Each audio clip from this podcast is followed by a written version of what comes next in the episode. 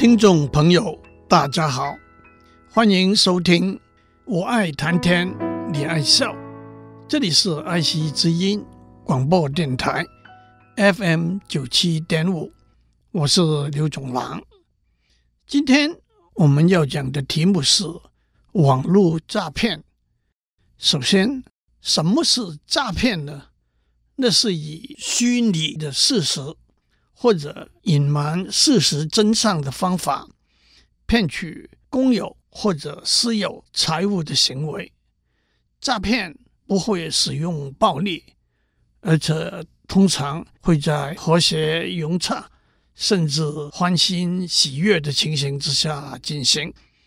当然，等到受害者发现他被骗，他可能就会大哭大骂、喊打喊杀。在一个多元的社会里头，金钱财富的吸引力是大多数人不能抗拒的，诈骗的行为就应运而生了。首先，从心理学的观点来看，专家指出，主要有五种心态导引一个人。上了骗子的当。第一，你对我好，我也对你好的心理状态。例如，骗子说：“我会替你安排一个特别优惠的投资机会。”这可不是随便任何人都可以得到的机会啊！受害者感激之余，就会产生一份回报这份恩惠的心情。掉进这个特别优惠的投资机会的陷阱里头去了。第二，别人做我也跟着做的心理状态。如果受害者知道别人，尤其是许多人都已经参加这个特别优惠的投资机会，他就会跟着参与。就像我们看到许多人在排队买鸡排。我们也会跟着排队买，更何况在许多情形之下，这些许多的别人都可能是骗子捏造出来的。第三，逐步掉进陷阱里头去的心理状态，骗子会从礼貌性的招呼或者关怀性的问候开始，谈天说地，嘘寒问暖，逐步建立和受害者之间。友好互信的关系，最后才提出特别优惠的投资机会。这个时候，受害者已经失去警觉性了。第四，担心错过了好机会的心理状态。当骗子说名额有限，明天中午就截止报名了，受害者会有机不可失的焦虑，而迅速的做出没有经过。缜密分析、思考的决定。第五，我们彼此都很相像的心理状态，骗子会尽量缩短和受害者之间的距离。原来我们是同乡，我们都是双鱼座的呀。我跟您一样喜欢看篮球比赛。你也去过泰国旅游吗？当受害者觉得和骗子很相像的时候，心防也就松懈了。对于很多人，特别这个节目的听众来说，我们都是聪明人，都是高级知识分子，真的那么容易受骗吗？但是听过上面讲的心理学家的分析和报章杂志里头的报道，我们不能不说，骗子的手段千变万化，受害者的身份不分老幼。贫富和教育程度都会掉到陷阱里头去。自古以来，诈骗的方式林林总总。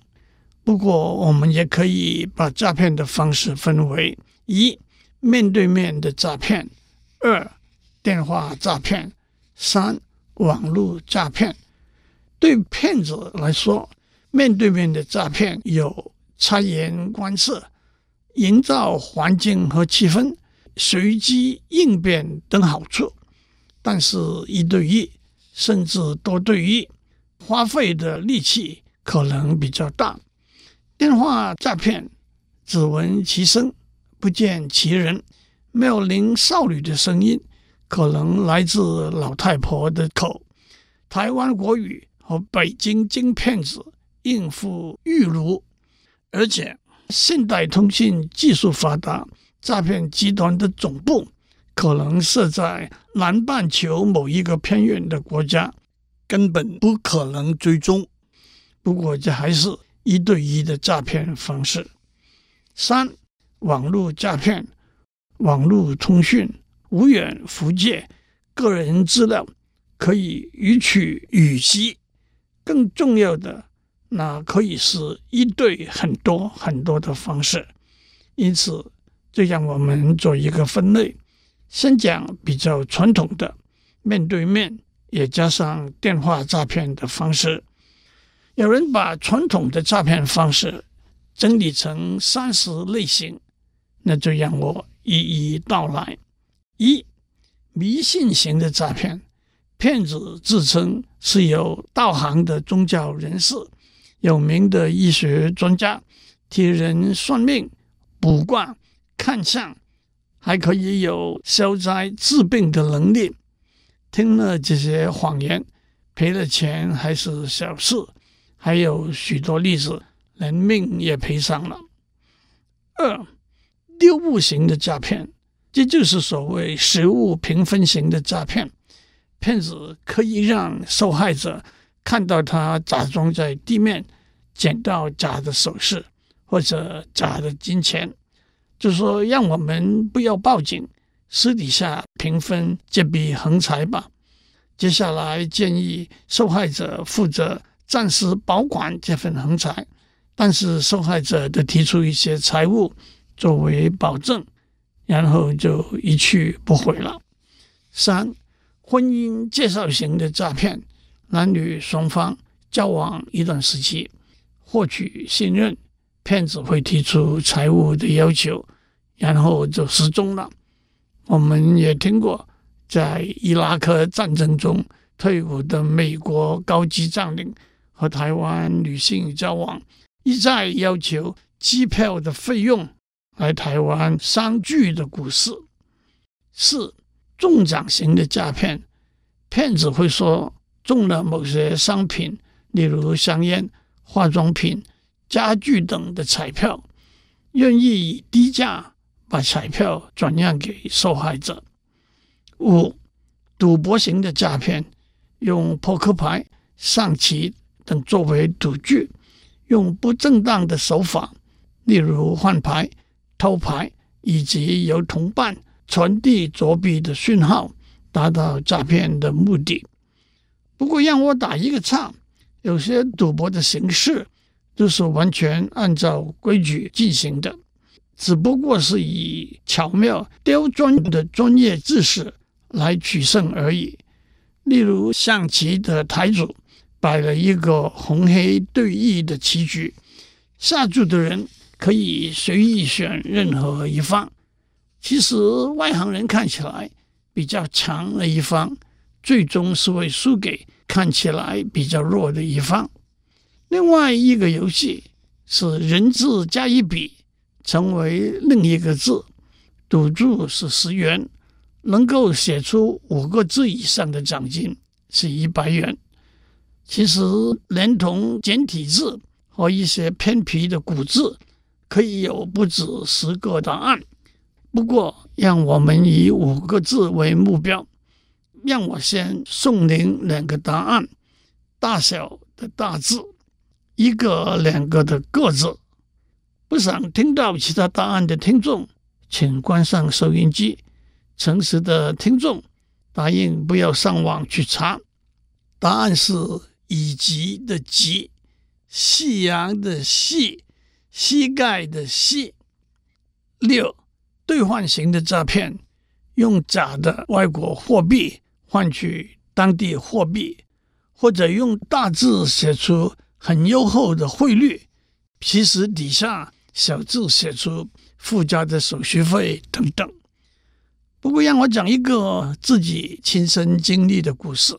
有一次，我到东南亚一个地方旅游，下了飞机，就在机场一个兑换货币的窗口拿出二十美元换成当地货币。换好之后，我数了一下，告诉窗口的服务员他数错了。他数了一下，道歉说的确数错了。再数之后交还给我，我再数一下，还是错的。这可是高招。七，碰撞型的诈骗，在比较偏僻的地方，一个陌生人走路时和您相碰撞，说是您把他撞倒了。也有一个老太太，请您扶她过马路，走到马路中间，他倒下来，说您把他推倒了，要求赔偿。八，突发型诈骗。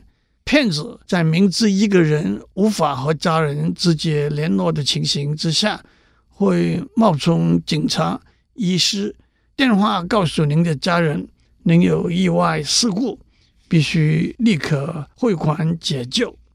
九，借用型的诈骗，骗子借用您的手机，拨一个发信者需要付出昂贵通话费的号码。或者借用您的手机、脚踏车、摩托车逃之夭夭。十，调包型的诈骗，诈骗的购物者在付钱的时候，先拿真钱出来给店主，然后以重新数一遍或者其他理由把真钱拿回来换成假钱，再还给店主。但是反过来，也有诈骗的店主。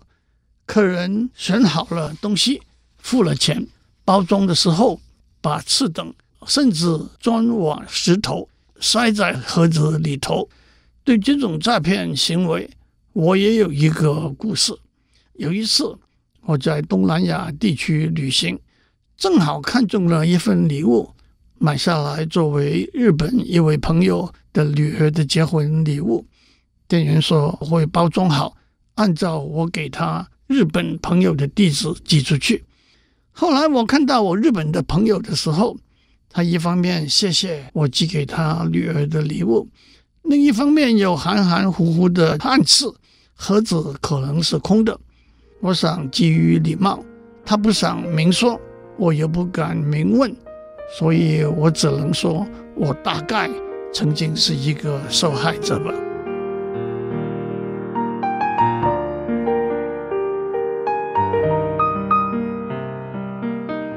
我们在上面讲过，诈骗的方式千变万化。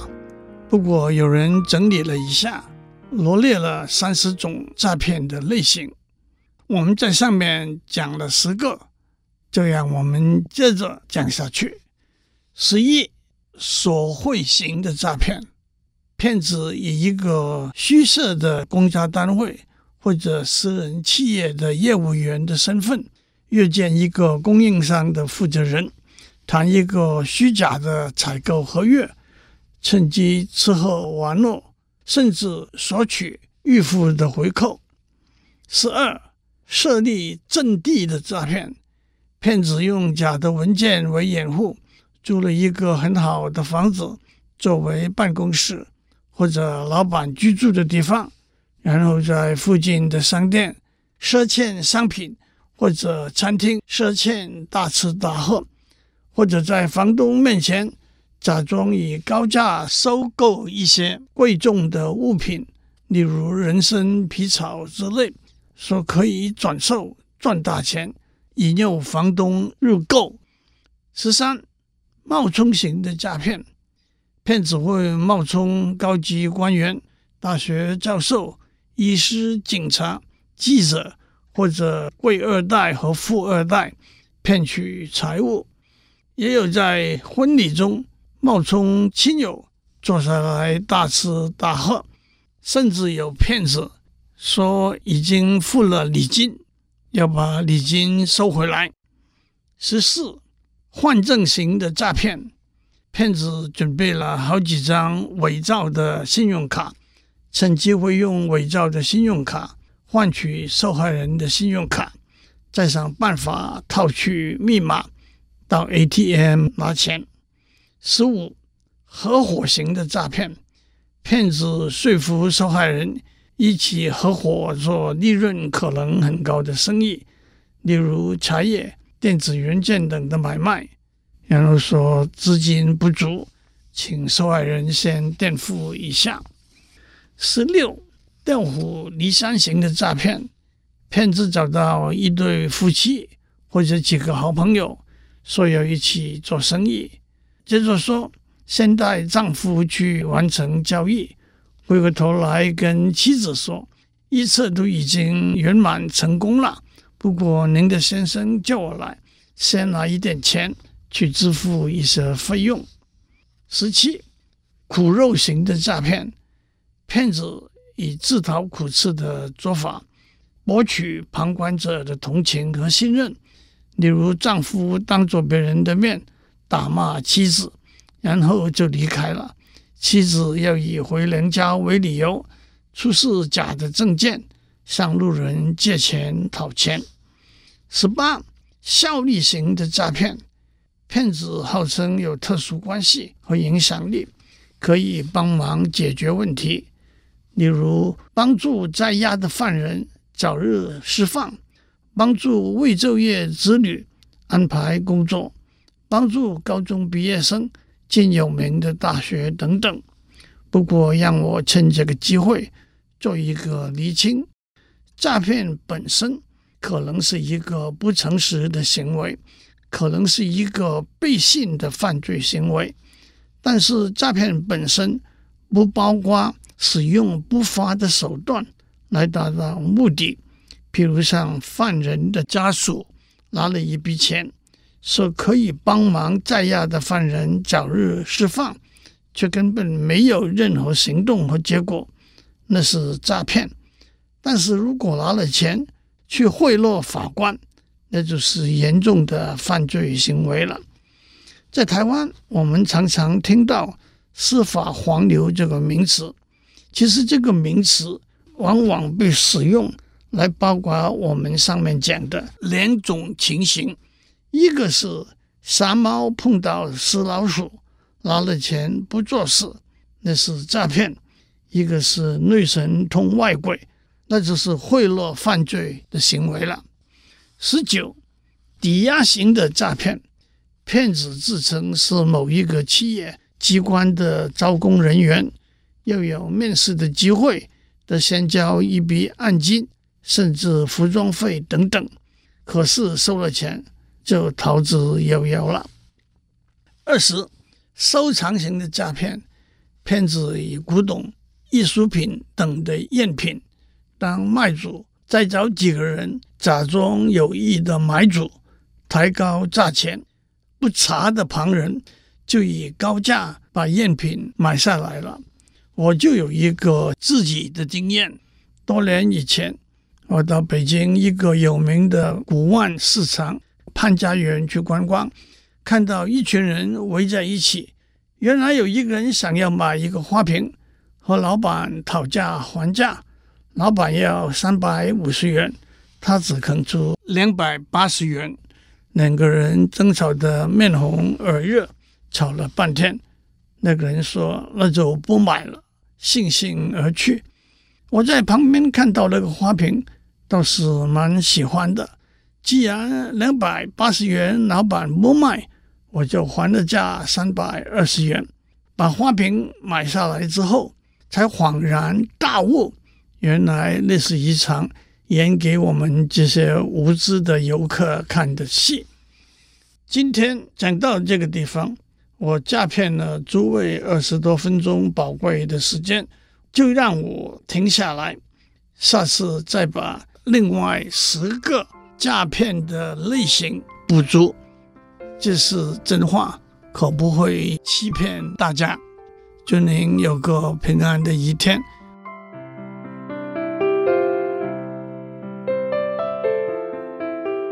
以上内容由台达电子文教基金会赞助播出。